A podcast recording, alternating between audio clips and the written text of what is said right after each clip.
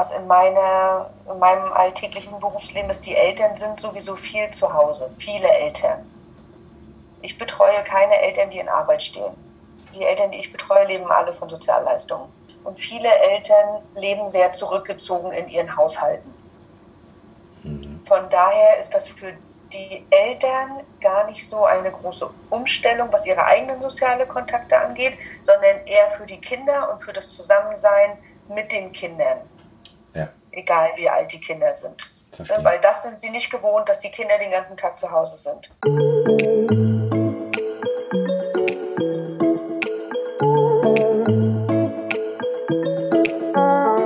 Ja, hallo und moin zum Wellenrauschen Helden Podcast Nummer 3. Mein Name ist Oliver Kramer und wir stellen in diesen Tagen und Wochen Menschen aus Mecklenburg-Vorpommern vor, die sich in der Corona-Krise besonders engagieren. Ob Arzt, Pflegekraft, Feuerwehrmann, Busfahrer oder ehrenamtlicher Helfer, wir wollen hier all die Leute und Initiativen würdigen, die in diesen Zeiten der Pandemie Besonderes leisten.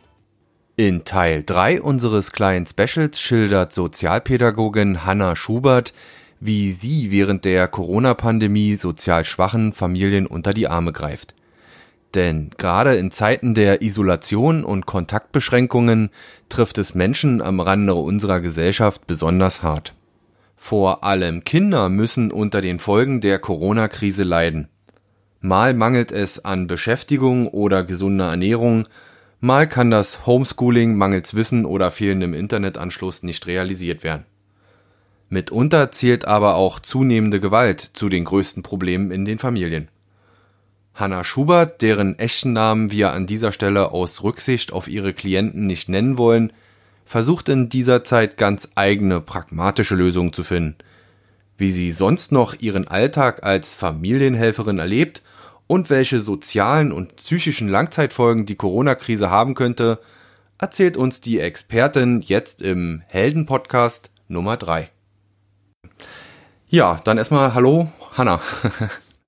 Hallo Oliver. Grüße dich. Danke für die Einladung. Ja, danke, dass du äh, dich bereit erklärt hast. Ich glaube, wir haben im Vorgespräch auch so ein bisschen, ja, mussten erstmal schauen, weil es ja doch relativ ähm, ja, brisant würde ich nicht sagen, aber wir gehen ja schon ein bisschen so in die, du erzählst ja schon ein bisschen so aus deiner Praxis, äh, wie es den Leuten momentan in der Corona-Krise geht. Ähm, ja, vielleicht frage ich jeden vorab erstmal, stell dich erstmal kurz da, äh, vor, was dein täglicher, dein, dein, dein Alltag betrifft jetzt und ähm, ja, was du machst. Also ich bin Johanna, ich bin 33 Jahre jung, bin Mutti einer fast fünfjährigen oder einem fast fünfjährigen Mädchen und ähm, mit Leib und Seele Sozialarbeiterin. Eigentlich sage ich auch ganz gern Sozialpädagogin dazu. Ähm, und arbeite seit zweieinhalb Jahren in der sozialpädagogischen Familienhilfe. Das bedeutet eigentlich, ich arbeite für einen großen Träger in Mecklenburg-Vorpommern. Wir bekommen Fälle über das Jugendamt zugeteilt. Mhm. Das heißt, Familien, die auf verschiedensten Art und Weisen dem Jugendamt auffällig werden oder mitgeteilt werden, die einen Hilfebedarf haben oder Familien, die sich freiwillig an das Jugendamt wenden, dass sie Unterstützung in der Erziehung ihrer Kinder haben. Mhm. Die werden an mich weitervermittelt, beziehungsweise gibt es dann so eine Bedarfsanalyse und dann wird geguckt, es gibt ja mehrere Familienhelfer im Land, welche Familienhelferin oder welcher Familienhelfer könnte vielleicht zu dieser Familie passen. Mhm. Zum Beispiel jüngere Familien, da guckt man manchmal, dass auch die Helfer jünger sind oder ähm, manchmal gibt es auch schon ältere Eltern, Eltern, ja. ne, die ja einfach auch einen älteren Ansprechpartner gerne hätten. Mhm. Das wird so ein bisschen durch das Jugendamt koordiniert tatsächlich und dann bekommt man die Anfrage, ob man noch freie Kapazitäten hat, ja. eine neue Familie zu betreuen und dann lernt man sich im Jugendamt normalerweise kennen und dann kann man eigentlich quasi mit seiner richtigen Arbeit als Familienhelfer starten. Verstehe. Ähm, nur noch mal zur Klarstellung, das heißt, dass wir reden immer über Familien, weil es gibt ja auch ähm, Sozialhelfer für Alleinstehende, für vielleicht ähm, geistig, ähm, wie soll ich dazu sagen, geistig Behinderte in dem Sinne, die können ihren eigenen Haushalt führen, aber müssen eben trotzdem noch haben Betreuungsbedarf ähm, oder oder Lern Menschen mit Lernschwäche, ja, ähm, oder eben ältere Menschen, äh, das gibt's ja auch, dass da Betreuer da sind oder Vormünder äh, sozusagen Vormunde geschaffen werden. Das machst du nicht. Nee, das sind gesetzlich gestellte Betreuer und ja. wir oder ich arbeite in der sozialpädagogischen Familienhilfe. Das können tatsächlich Alleinerziehende sein, das geht mhm. auch. Ja. Ich sage immer, die kleinste Familie für mich ist Mutter und Kind oder Vater und Kind ja. Gerne auch Opa und Kind oder Oma und Kind. Ne? Manchmal hat man das ja, dass die Eltern verstorben sind. Sowas äh, gibt es tatsächlich in meiner Arbeit auch. Mhm. Verstorbene Eltern, die Kinder, die dann bei den Großeltern aufwachsen, Großeltern, die Unterstützungsbedarf haben, ja. die sich dann melden und sagen, wir brauchen hier irgendwie jemanden, der uns zur Seite steht in der Erziehung des Kindes. Und ähm, kannst du ungefähr was über, ist wahrscheinlich echt schwer, aber über den Zeitraum sagen, wie lange du die äh, betreust? Ähm, das ist bestimmt total unterschiedlich, oder? Das ist total unterschiedlich. Normalerweise wird so eine Hilfe für sechs Monate erstmal bewilligt. Ah, okay, das heißt, man hat sechs Monate Zeit, sich kennenzulernen. Mhm. Dazu muss ich auch sagen, dass ähm, das manchmal ganz lange dauert, bis man wirklich einen guten Draht, sage ich jetzt mal so, zu den Familien bekommen, zu den Kindern und zu den Eltern. Das ja. kommt immer darauf an, wie alt die Kinder sind, wie alt auch die Eltern sind und ob sie die Hilfe quasi von sich aus selbst sich gewünscht haben, ja. einen Antrag auf Hilfen zur Erziehung, so nennt man das, gestellt haben oder ob sie die eigentlich ein bisschen aufgebrummt bekommen haben vom Jugendamt. Mhm. Aufgrund von Kindeswohlgefährdungsmeldungen durch den Kindergarten, durch die Schule, durch Nachbarn. Ja, das heißt dann. Daher, also mhm. im Schnitt würde ich sagen, zwei, drei Jahre ist schon meistens so der Zeitraum, wo die Familien betreut werden. Weil, ne, wie gesagt, man braucht lange, um einen Fuß fassen zu können, um ehrlich miteinander arbeiten zu können. Mhm. Und in meiner Erfahrung können die Eltern das auch irgendwann wertschätzen und auch die Kinder, dass man da ist an deren Seite und ja. verschiedenen Dingen. Aber es ist eben ein langer Prozess, um eben einfach das Vertrauen zu den Eltern, zu den Kindern herzustellen und äh, geht nicht von heute auf morgen logischerweise und ähm, braucht bei dem einen vielleicht länger als bei dem anderen. Genau, weil sozialpädagogische Familienhilfe beinhaltet, dass ich als Helferin im Haushalt der Familie bin. Mhm. Das heißt, ich komme zu denen nach Hause, sitze mit denen im Wohnzimmer, im Kinderzimmer, im Schlafzimmer, in der Küche, wo auch immer es für sie recht ist. Ich bin ja in, ja, in deren engsten Komfortzone. Ja, absolut. In der Privatsphäre, ja, klar. Ganz viele Leute, die müssen das natürlich erstmal zulassen, das ist ja auch klar. Und es geht einfach auch logischerweise um den täglichen Organisation des Lebens unter anderem auch oder ähm, nur über die Kinder oder über die Probleme oder geht es auch um ganz praktische Dinge? Grundsätzlich als Vorgabe vom Amt laut Gesetz ist es eine Hilfe zur Erziehung. Das heißt, ich soll die Eltern dabei unterstützen ähm, oder unterstützend in Erziehungsfragen zur Seite stehen. Mein. Kind schreit mich immer an, hat keinen Respekt vor mir. Wie kann ich meinem Kind beibringen, respektvoller mit mir zu reden? Okay, das ist nochmal wichtig. Aber, Aber. grundsätzlich in der Praxis sieht das natürlich ein bisschen anders aus. Da gehen wir gemeinsam zum Jobcenter und stellen einen Antrag auf Hartz IV, Sozialleistungen, äh, gehen ja auch mal mit zum Arzt mit den Eltern, weil es ihnen vielleicht unangenehm ist, über Sachen mit dem Arzt zu sprechen oder sie haben Angst, dass ja. ja Dinge genannt werden, die sie eigentlich nicht hören wollen. Ne? Also eigentlich unterstütze ich im in allen Lebenssituationen. Wie es so häufig ist, dann mehr als vielleicht auf dem äh, Blatt Papier draufsteht. Genau. Und ja. ich sehe mich auch immer so ein bisschen als Terminkalender für meine Families, sage ich immer so schön. Erinnern, ne? Ja. Genau, richtig. Ich habe meinen Kalender und da steht jeden Tag drin, was mit Familie XY passiert an dem Tag. Ja. Und dann mache ich halt einen Tag vorher einen Anruf und sage, passt auf, Leute, morgen steht das und das an, vergesst das nicht und die, und die, und die Uhrzeit müsst ihr da sein. Bevor wir zum eigentlichen Thema kommen, wollte ich dich vielleicht erstmal ganz kurz äh, fragen, äh, wie du denn momentan dein Corona äh, oder dein Alltag in Corona-Zeiten organisierst. Äh, du hast mir im Vorgespräch schon mal ein bisschen was dazu erzählt.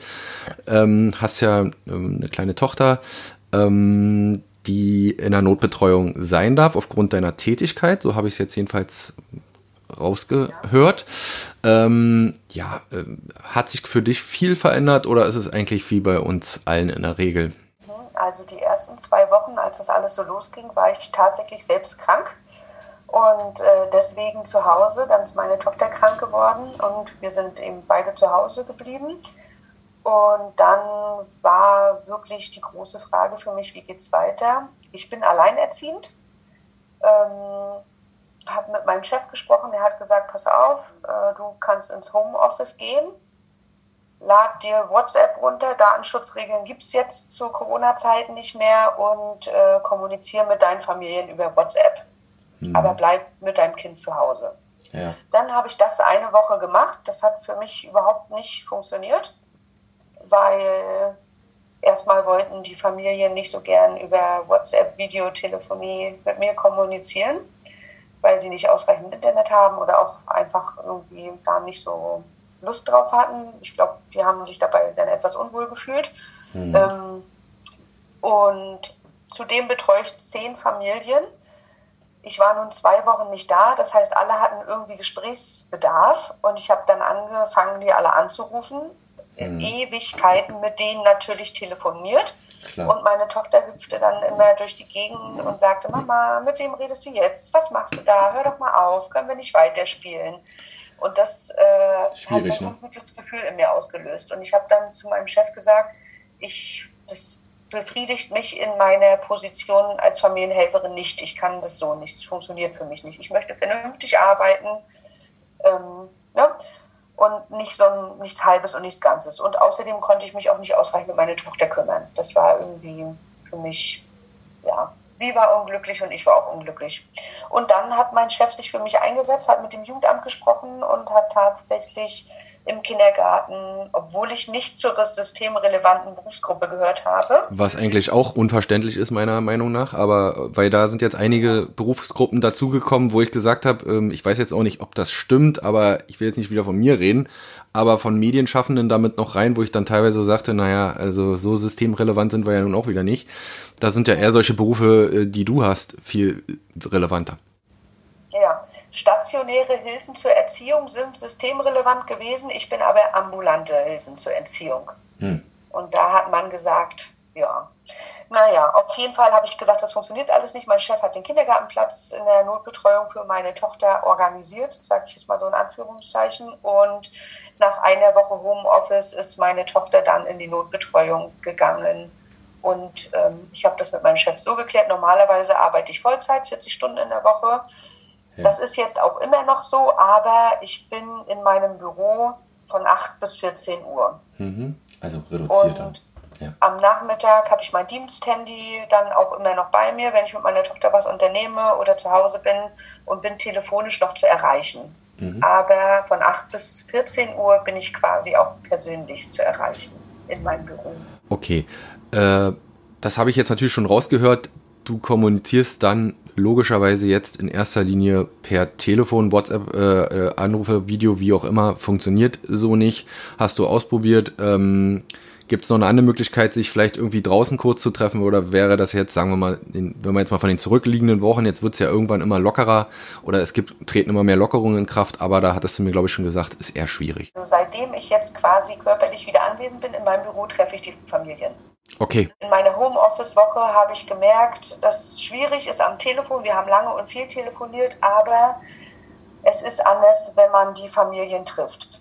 Also habe ich Termine vereinbart, unter anderem, sagen wir, so schön sozialpädagogische Spaziergänge.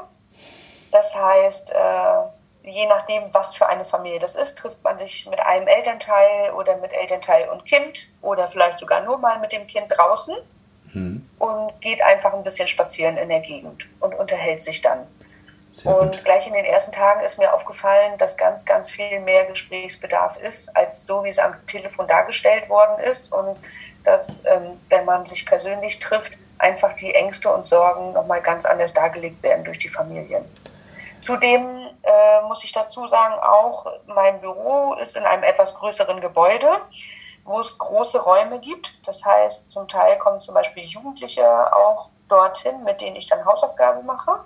Natürlich unter Einhaltung der äh, gesetzlichen Mindestabstands. Ja, okay. genau, also Hausaufgabenhilfe vor Ort. Ja, Eltern, die ans Fenster kommen und am Fenster dann mit mir kommunizieren, Briefe zeigen. Das ist nämlich auch ganz wichtig.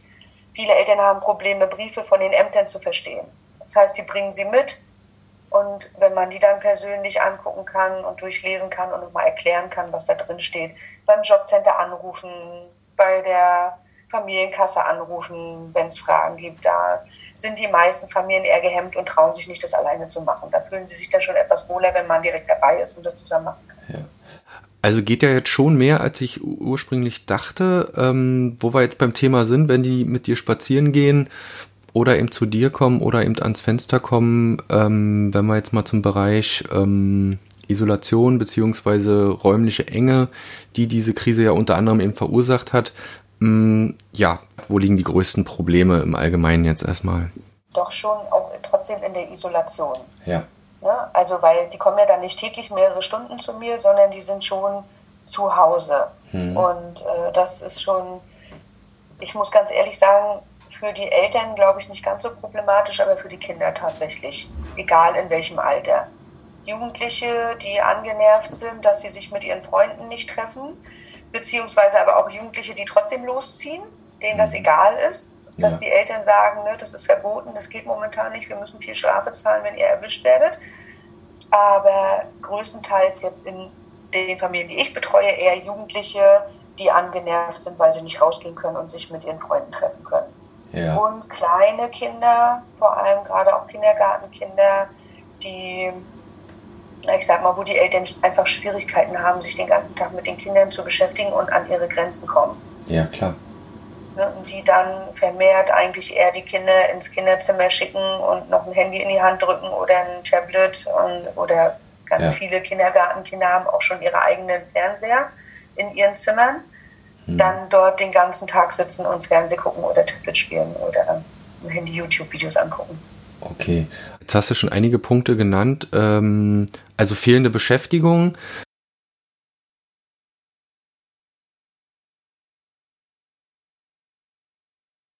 Ich habe mir jetzt hier auf meiner Liste keine oder unzureichende Hausaufgabenhilfe. Das ist ja auch nochmal ein Riesenpunkt für die Schulkinder, äh, die ja eine Menge äh, aufgeladen bekommen. Also die, nicht, nicht nur die Kinder, sondern damit ja auch die Eltern, die ja keine Pädagogen sind. Da haben ja alle Eltern jetzt, also da kann man jetzt nicht nur auf sozial schwache Familien irgendwie drücken, sondern alle Eltern der derzeit ähm, ihre Sorgen mit. Du hast vorhin den Internetanschluss erwähnt, dass die vielleicht nicht mal die Bandbreite haben zu Hause oder oder sie haben einen Computer und größtenteils sind ja auch drei, vier, fünf Kinder in den Familien, die ich betreue. Und wenn man davon dann drei Schulkinder hat, dann ist das natürlich schwierig, dass alle Kinder gleichzeitig da Hausaufgaben am Computer erledigen können. Hm, in den meisten Familien ist es traurigerweise wirklich so, dass die Aufgaben zum Teil gar nicht erledigt worden sind deshalb, seitdem ich im Büro bin, drucke ich denen die Aufgaben aus, den Kindern, und hole die auch zu mir und mache mit den Aufgaben. Ich kann das natürlich nicht schaffen, weil ich ja jetzt auch nicht mehr so viele Stunden dort vor Ort bin, mit allen Kindern alle Aufgaben nachzuholen. Das geht gar nicht. Aber das Wichtigste oder das, wo sie die meisten Schwierigkeiten haben, da bin ich dann einfach auch für die Kinder da. Die Eltern sagen auch von sich aus, gerade bei den älteren Kindern, das verstehe ich gar nicht weiß gar nicht, wie das funktioniert. Da muss ich dazu sagen, das ist bei mir zum Beispiel in Mathe auch so. Da kann ich auch nicht alles helfen. Ne? Also. Aber die Eltern sind da mit den Schulaufgaben, die, die ich betreue, das trifft ja nicht auf alle Eltern zu, aber wirklich zum größten Teil überfordert. Ja. Mm, ich wollte noch mal ein bisschen jetzt auf die Eltern zu sprechen kommen. Ähm, ich weiß natürlich, dass du zu vielen auch ein, wahrscheinlich ein sehr vertrauensvolles Verhältnis mittlerweile aufgebaut hast. Dennoch gibt es bei dir Vermutungen oder würde ich jetzt einfach mal in den Raum stellen, dass eben in dieser Isolation einfach auch Gewalt in diesen Familien nicht, vielleicht auch nicht in deinen, sondern im Allgemeinen jetzt ähm, eine Rolle spielt, aufgrund dieser Isolation, dass einem ja schlichtweg auch die Nerven äh, dann auch durchgehen bei manchen. Glaube ich schon, dass das vorkommt. Ähm, ich lehne mich mal etwas weiter aus dem Fenster und sage bei meinen Familien, Gott sei Dank, eher nicht so. Es gibt in einer Familie häusliche Gewalt, aber die gab es auch schon vor Corona und die wird es auch noch nach Corona geben. Das ist eine ganz andere Geschichte. Aber aufgrund von Corona in meinen Familien jetzt eher nicht. Gott mhm. sei Dank. Da bin ich sehr froh drüber. Aber grundsätzlich kann ich mir vorstellen, dass einfach Eltern an ihre Grenzen kommen und Kinder auch sowieso. Und dann kommt es zu Situationen, die man hätte vermeiden können, wenn es eben nicht zu dieser ja, Ausnahmesituation gekommen wäre, die wir jetzt hier haben. Wie ist es generell? Schaffst du es an die Kinder ranzukommen? Öffnen sie die sich? Ist sicherlich jetzt ein schwieriges Thema, aber sich dir und ähm, erzählen davon oder ist es mitunter fast ja unmöglich, da irgendwie ranzukommen? Jetzt mal wirklich auch ganz allgemein gesagt aus deiner Arbeit. Gewalt in der Familie ist, glaube ich, ein sehr schwieriges Thema und da haben ganz viele Angst, offen darüber zu reden. Ja. Das, ja. Äh, ja, kenne ich aus einer Familie. Ja, da äh, hat sich mir jemand geöffnet, aber grundsätzlich nach einer sehr langen Zeit erst und es ist schwer für alle, ob es äh, Mütter sind, Väter oder die Kinder. Mhm. Da traut sich keiner drüber zu sprechen, weil die Betroffenen nicht wissen, was die Konsequenzen sind. Ja, klar. Weil häusliche Gewalt ist natürlich auch immer ein Thema Kindeswohlgefährdung. Ne? Dann, wie alt sind die Kinder? Wie viele Kinder gibt es? Wie stark ist die häusliche Gewalt? Können die Kinder in so einer Umgebung wohnen bleiben? Also da geht es ja dann auch um essentielle Entscheidungen, ob man die Kinder rausholt, ne? Aus der Familie genau. oder nicht. Aber es ist grundsätzlich einfach ein ganz brisantes Thema. Ja. Ob Corona ja oder nein. Das ja, also das war jetzt einfach bloß mal das Interesse, dass es vielleicht da irgendwo das als Verstärker dienen würde, diese, diese, diese Isolation. Aber du sagst ja auch ganz klar, das gab es schon vorher und das wird es danach auch geben und äh, das ist schlimm genug. Ne? Ja, und was auch, also was ich viel einfach beobachte oder was in, meine, in meinem alltäglichen Berufsleben ist, die Eltern sind sowieso viel zu Hause, viele Eltern. Ich betreue keine Eltern, die in Arbeit stehen. Die Eltern, die ich betreue, leben alle von Sozialleistungen. Und viele Eltern leben sehr zurückgezogen in ihren Haushalten. Von daher ist das für die Eltern gar nicht so eine große Umstellung, was ihre eigenen soziale Kontakte angeht, sondern eher für die Kinder und für das Zusammensein mit den Kindern. Ja. Egal wie alt die Kinder sind. Verstehe. Weil das sind sie nicht gewohnt, dass die Kinder den ganzen Tag zu Hause sind. Genau. Und das schafft eben doch. Gar nicht immer über alle, ne? alle nein, über einen Kamm scheren. Das nein, ist nein. wirklich nur und schon gar nicht, dass ich jetzt dich interviewe und sage, das ist jetzt nur, das wollte ich jetzt hier auch nochmal betonen, nur in sozial schwachen oder angespannten Familien der Fall, sondern das kann in ganz normalen Familien genauso der Fall sein. Es ging jetzt bei dem Thema quasi nochmal speziell ähm, um Corona und um deine Arbeit im Prinzip.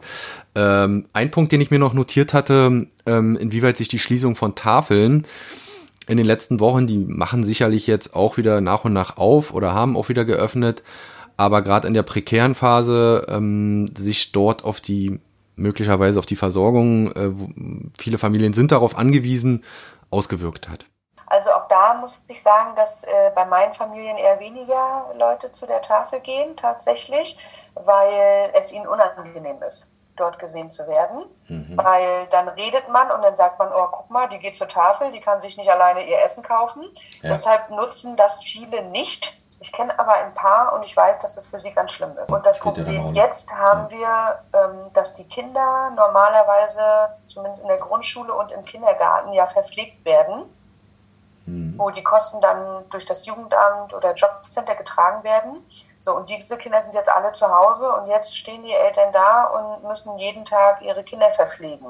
Das ist eine riesengroße Herausforderung, weil viele nicht so gut kochen können, äh, und ihnen da auch vielleicht so ein bisschen Kreativität fehlt. was mache ich jetzt meinem Kind zu essen? Dann sind die Kinder sowieso angespannt, weil sie zu Hause sind und nörgeln vielleicht noch rum und sagen, oh nee, sowas mag ich nicht. Ja. Und dann wissen die Eltern überhaupt gar nicht mehr, was sie machen sollen. Und finanziell gesehen ist das natürlich auch ähm, eine große Herausforderung für die Eltern. Jetzt plötzlich für die Kinder zu Hause jeden Tag Frühstück, Mittag, am besten noch was zum Nachmittag und Abend ja. vorzubereiten. Und deshalb weiß ich, das finde ich ganz toll, äh, ein, zwei Kindergärten, die noch jede Menge Essen übrig hatten, die haben Eltern angerufen und haben gesagt, wir haben hier Essen, ihr könnt vorbeikommen und euch das abholen. Oder über Maßnahmen, wo Eltern zugewiesen sind durch das Jobcenter, die in Kontakt zu Kantinen stehen, die plötzlich schließen mussten und noch Essen übrig haben und dann das Essen an Eltern verteilt haben. Das war ganz, ganz, ganz toll und ganz wertvoll Super, für ja. die Eltern. Ja, Aber das kommt auch nur bei Eltern an, die sowieso gut vernetzt sind und äh, vielleicht auch Kinder in, überhaupt in den Hort schicken oder in Jugendclubs, äh, wo das dann weiter vermittelt wird und bei den Eltern ankommt. Die Eltern, die sowieso eher zu Hause aufhalten und nicht so viele Kontakte, soziale Kontakte haben, da kommt das dann natürlich nicht an. Es ist ja dann wie immer, ne? Die, die ein bisschen ja. sich mehr öffnen und äh, vielleicht ein bisschen äh, blickiger sind ähm, und mehr soziale Kontakte ohnehin schon haben, für die ist es jetzt ist es dann einfacher und die, die sich ohnehin isolieren schon vorher und äh, in einem geschlossenen System mehr, mehr leben, ist es halt dann logischerweise schwieriger und da sind die auch auf mehr Hilfe von dir mh, hm, angewiesen. Was glaubst du, welche, es wurde in den letzten Tagen immer wieder darüber gesprochen, dass die psychischen äh, und, und äh, sozialen Folgen dieser Krise noch gar nicht absehbar sind. Und wie man immer so schön sagt, das trifft ja die Ärmeren als erstes. Siehst du da Folgen, Langzeit, also Folgen, die sich erst viel, viel später in ein paar Monaten zeigen werden? Ich kann mir schon vorstellen, dass zum Teil die emotionalen Bindungen, die zwischen Eltern und Kindern bestehen, kaputt gehen. Hm. Kinder sind enttäuscht von ihren Eltern, weil sie sich im Stich gelassen fühlen und nicht so viel Hilfe angeboten bekommen von den Eltern, die sie sich eigentlich wünschen. Hm. Oder Eltern sind von ihren Kindern enttäuscht, weil sie sich gehen lassen, sich hängen lassen und nicht den Eltern so die Unterstützung zu Hause bieten können, die sie sich wünschen würden. Deshalb kann ich mir schon vorstellen, dass da ja die einen oder anderen irgendwie so ein bisschen die Beziehung zu ihren Familienmitgliedern verlieren. Hm. Ja. Jugendliche tatsächlich ähm, auch in stationären Einrichtungen untergebracht werden müssen, weil es durch diese Zeit zu Hause so sehr gekracht hat, ja. dass äh, schwierig nur vermitteln kann. Hm. Dass das man sie dann ja, rausnehmen muss und äh, beziehungsweise dann betreuen lassen äh, muss, professionell betreuen lassen muss. Äh. Dann gibt es auch sehr sensible Menschen, egal ob jetzt Kinder, Jugendliche oder Eltern, die auch einfach Angst haben, dass sowas wieder passiert. Hm. Die froh sind, dass es vielleicht so ein bisschen bergauf geht, obwohl ich heute tatsächlich die Erfahrung gemacht habe, dass ganz viele, gerade von meinen Familien, auch gar nicht gemerkt haben oder bemerkt haben, dass heute Geschäfte wieder geöffnet haben, kleinere mhm. Geschäfte, die dann gesagt haben, oh, ich würde gern das und das kaufen. Und ich gesagt habe, na, kannst du doch heute, haben doch dann die Geschäfte wieder auf. Ach echt? Oh, das habe ich gar nicht mitgekriegt. Dann war die Freude riesengroß. Um jetzt nochmal die letzte Frage loszuwerden in dem Zusammenhang. Ähm, also wann glaubst du, dass wieder so eine Art Normalität in deinem Arbeitsalltag dann auch eintritt und du die äh, Familien im vollen Umfang betreuen kannst? Na, ich hoffe, dass wir ab 4. Mai wieder so normal wie möglich arbeiten können, dass die ähm, Beschränkungen dann weiter aufgehoben werden. Ich will mich ja gar nicht mit 20 Leuten auf einmal treffen. Ich möchte keine Gruppenarbeit machen. Das muss nicht sein. Ne? Aber ich möchte alle sehen können und das habe ich auch noch nicht erwähnt. Es gibt natürlich auch vereinzelt Eltern oder Familien, die sagen, jetzt zu Corona-Zeiten wollen sie mich nicht sehen. Kein Kontakt, also Kontakt, wenn dann nur über meine WhatsApp oder ein Telefonat, aber auf gar keinen Fall sehen. Und da sind manchmal dann auch Leute dabei, die haben kleine Babys und da wäre es mir schon eigentlich lieber, die würde ich auch mal sehen, ähm, weil ich weiß, dass die, dass da auch Sachen anstehen, die besprechen und bearbeitet werden müssen. Ähm, und wenn dieses Kontaktverbot noch ein bisschen weiter aufgehoben wird oder komplett aufgehoben wird oder gelockert wird, mhm. dann kann ich eben auch die Familien, die sich jetzt so ein bisschen rausziehen, wiedersehen. Deshalb hoffe ich, dass das ab 4. Mai einfach wieder ein bisschen ja, lockerer wird. Und noch mehr Kinder in den Kindergarten und in die Schulen gehen können. Ich habe jetzt tatsächlich mit dem Jugendamt gemeinsam zwei Kinder in den Kindergarten vermittelt, weil es einfach für die Eltern und für die Kinder besser war, die fehlende Tagesstruktur der letzten Wochen äh, jetzt irgendwie wieder so ein bisschen aufzuarbeiten. Ja. Und ich würde mir das für ganz viele Familien wünschen. Darauf hoffen wir auch alle. Und ähm, ja, kann erstmal nur Danke sagen, ähm, äh, Hanna Schubert heute im Wellenrauschen Helfer Podcast, dass ähm, du dich gestellt hast sozusagen oder einfach was dazu sagen konntest, war sehr äh, wichtig, denke ich mal, für viele einfach mal so einen Einblick zu erhalten, gerade für die Familien, ähm, die es jetzt, glaube ich, ja, einfach ein Stück weit noch schwerer haben, ähm, mit den Dingen umzugehen. Danke erstmal dafür. Ja, sehr gerne. Vielen Dank für die Einladung nochmal.